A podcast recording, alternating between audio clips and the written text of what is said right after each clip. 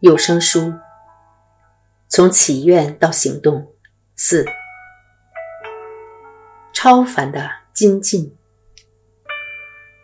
通常我们认为，所谓的精进、勤勉，就是做苦工，不管是身体或心理上，都有一种挥汗如雨的感觉。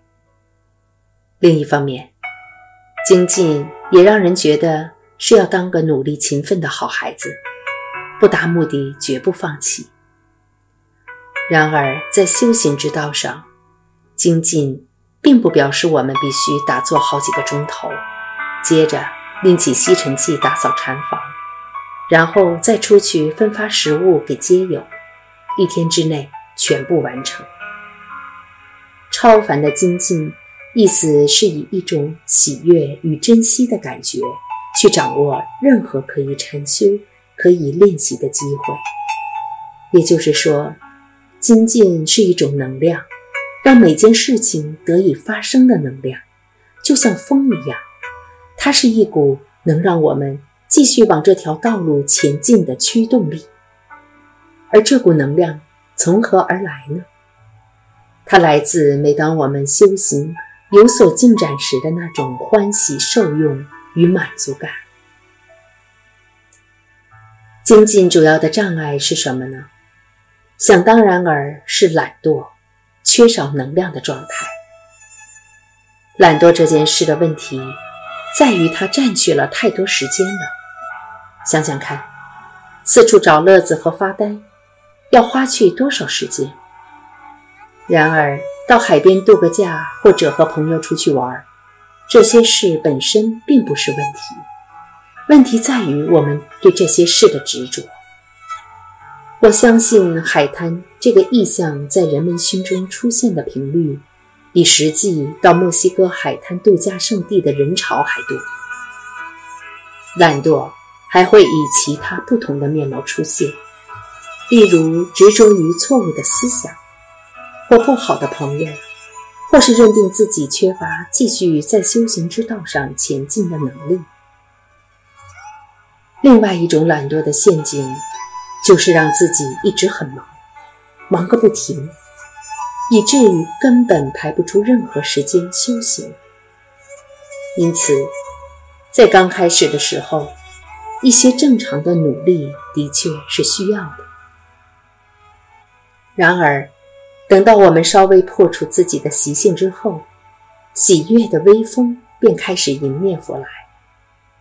当风势逐渐增强，我们便会越来越感到欢欣鼓舞，因为我们知道，不管发生什么，自己都不会失去对修行之道的那种喜爱、感谢与热忱。在这之后，我们所做的一切，就像是航行在广阔的大海上，毫不费力，用力驶离海岸。让风鼓满帆船的工作都已完成，现在唯一所要做的，只是将手继续放在船舵上。超凡的禅修，这里的禅修练习与先前所介绍的止观禅修练习没有太大不同。止与观的禅修，让我们的专注力与心智敏锐度稳定的增长。由于先前我们已经相当仔细讨论过这两种练习方法，所以不需要再介绍一遍。然而，此处禅修的力量更强大了，因为我们把觉醒之心的观点运用在禅修中。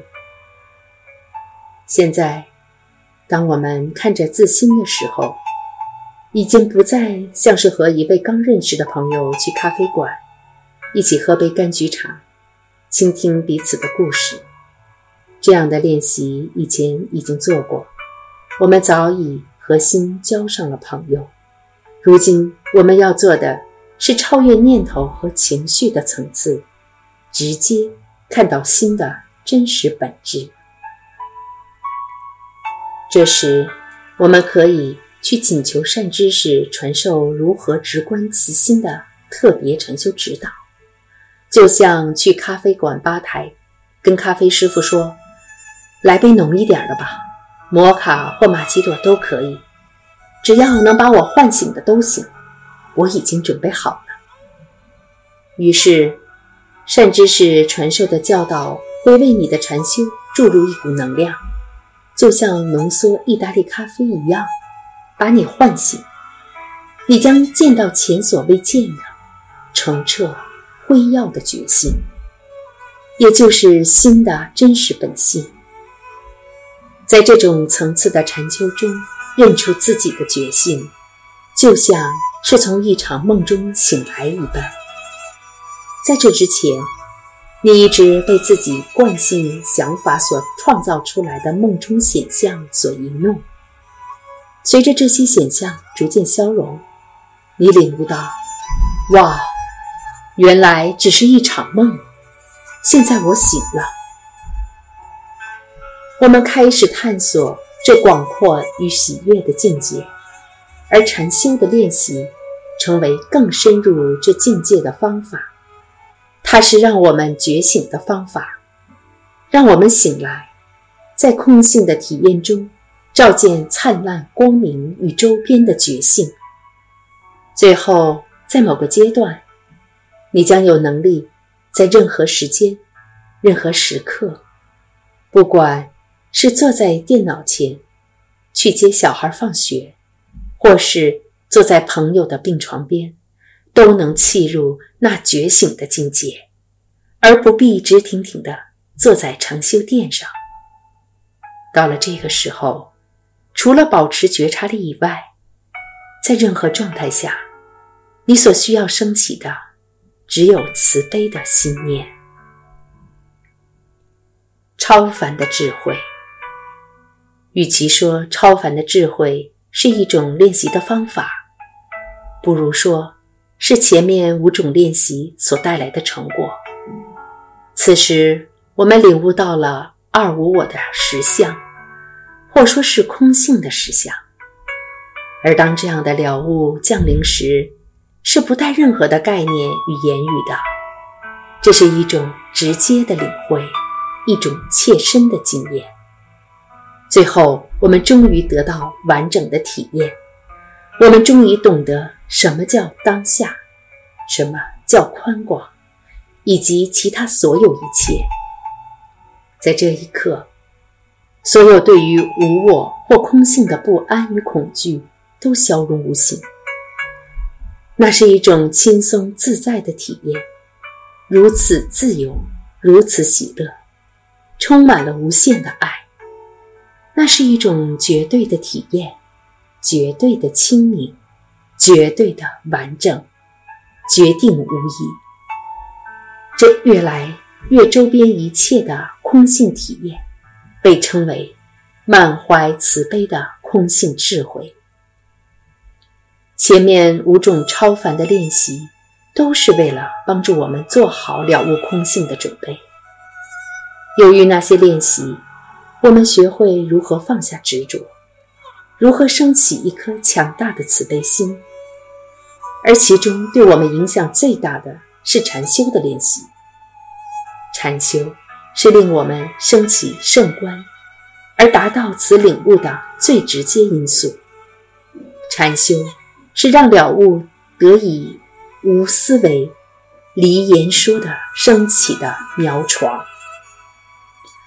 到达了悟的阶段，我执、自我中心的想法和行为都失去了存在的空间，完全无我，同时也完全慈悲。无论从哪一面看，无我或慈悲，两者实在没有什么差别。就好比我们无法分别水是流动或是滋润的，或是明亮或是炽热的一样。我们就像是第一次尝到糖果的哑巴，满满的滋味，却没有言语或动作可以表达。